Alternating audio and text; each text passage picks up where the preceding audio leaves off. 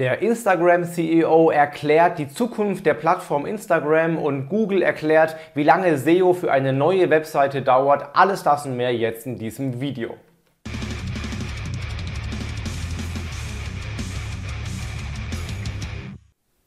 Hi, mein Name ist Felix Beilhardt. Herzlich willkommen zu 7x7x7. Du bekommst jetzt wie jede Woche in circa sieben Minuten die sieben wichtigsten News aus dem Online-Marketing der letzten sieben Tage.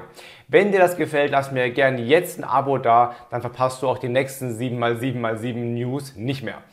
Wir legen wie immer los mit der Verlosung. Zu gewinnen gab es mein neues Buch Hashtag Fake, was diese Woche rauskam und ziemlich gut eingeschlagen hat. Vielen, vielen Dank dafür. Gewonnen hat die Silke Schröckmeier für ihren YouTube-Kommentar. Also Silke, Glückwunsch, schreib mir eine Nachricht, du hast das Buch gewonnen. Auch diese Woche gibt es das Buch zu gewinnen, Hashtag Fake. Wer es noch nicht hat, kann es jetzt hier gewinnen.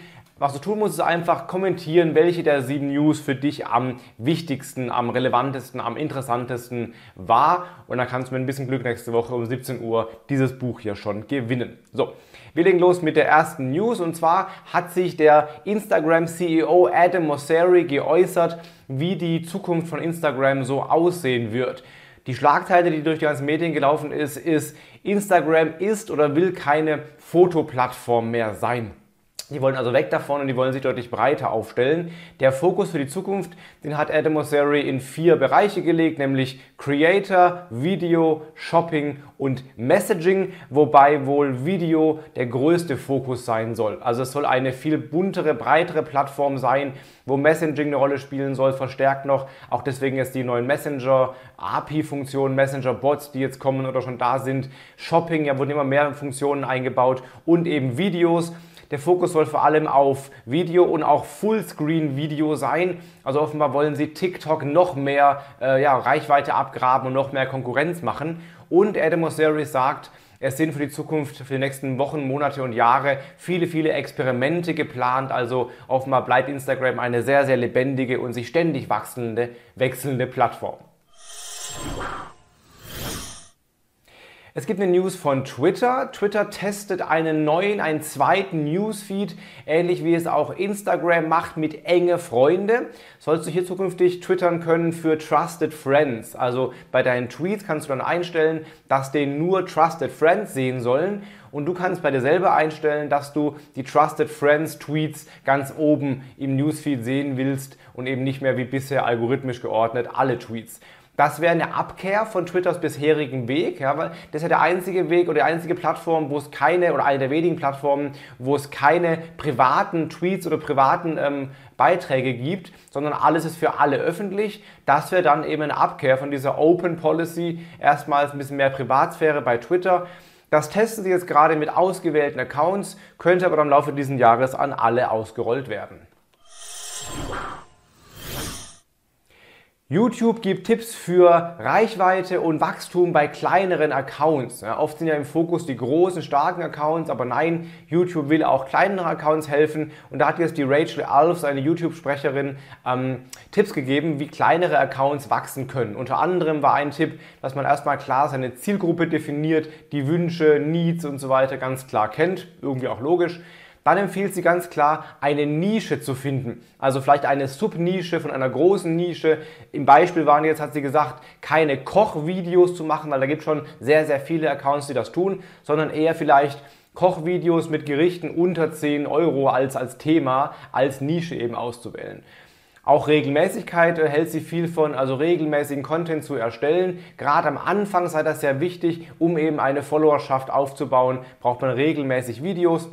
Und sie empfiehlt auch unter anderem, eine eigene Marke aufzubauen. Das heißt auch ein eigenes Logo, eigenes Branding, CI, Farben, ein Trailer-Video und so weiter. Also wirklich zur Marke zu werden und damit dann bei, bei, bei YouTube künftig äh, langfristig zu wachsen.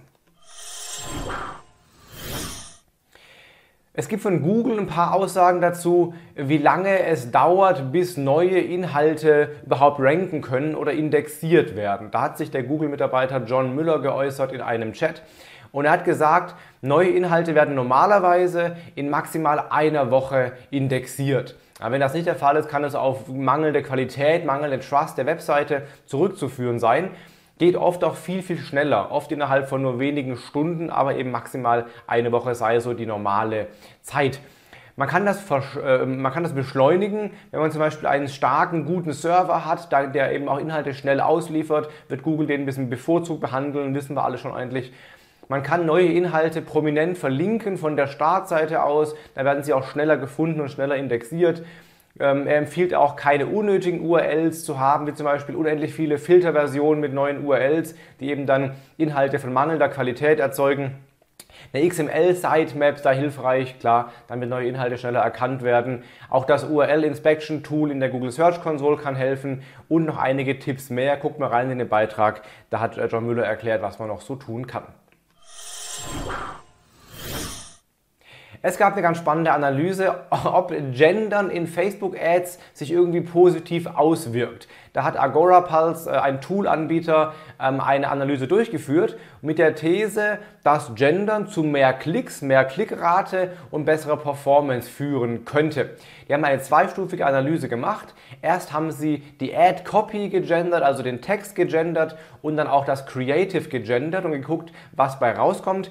Ergebnis, beide Tests zeigen tatsächlich leicht positive Ergebnisse zugunsten der gegenderten, also die haben was mit NutzerInnen geschrieben, mit Doppelpunkt dazwischen, ähm, zeigen leicht positive Ergebnisse, allerdings noch nicht wirklich signifikant, also es lohnt sich nicht, zumindest nicht für die Klickrate deutlich äh, zu gendern, aber vielleicht wird es künftig einfach äh, von, von den Leuten, von den NutzerInnen erwartet und kann dann deswegen doch spannend sein, aber das Ergebnis zeigt, leicht positiv, aber noch nicht wirklich signifikant. Es gibt eine ganz spannende Aussage von Google zur Frage, was ist denn, wenn mein Keyword oft falsch geschrieben wird von den Leuten da draußen? Soll ich dann lieber die richtige Schreibweise verwenden oder doch die falsche? Und da hat Google was ganz Spannendes gesagt, nämlich es kann sich durchaus lohnen, zumindest auch die falsche Schreibweise zu verwenden. Nicht, wenn es Tippfehler sind, aber zum Beispiel bei Worten, die vielleicht ähm, mit Akzent geschrieben werden, aber von den meisten Leuten ohne Akzent. Und oft gibt es so kleine Änderungen, die im Volksmund eben anders heißen als in der Fachsprache vielleicht.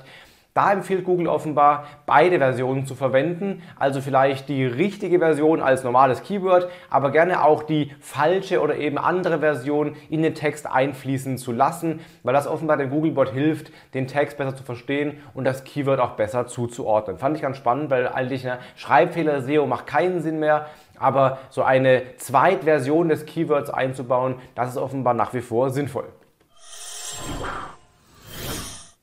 Und zum guten Schluss noch ein Tooltip und zwar das Perfy Performance Optimizer Tool, ein Gratis-Tool, das euch die Performance, den Page Speed eurer Webseite auf ganz verschiedenen Bereichen anzeigt.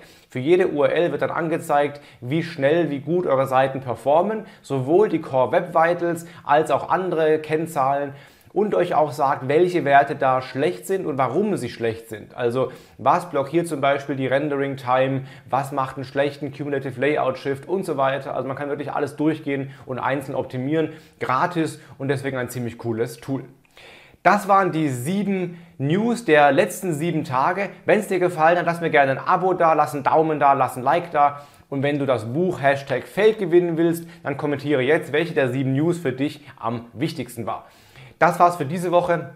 Wir sehen uns jeden Sonntag um 17 Uhr an dieser Stelle wieder hier mit den dann nächsten News der dann letzten sieben Tage. In diesem Sinne, bleib gesund, hab eine gute Woche, hau rein, dein Felix Beilharz.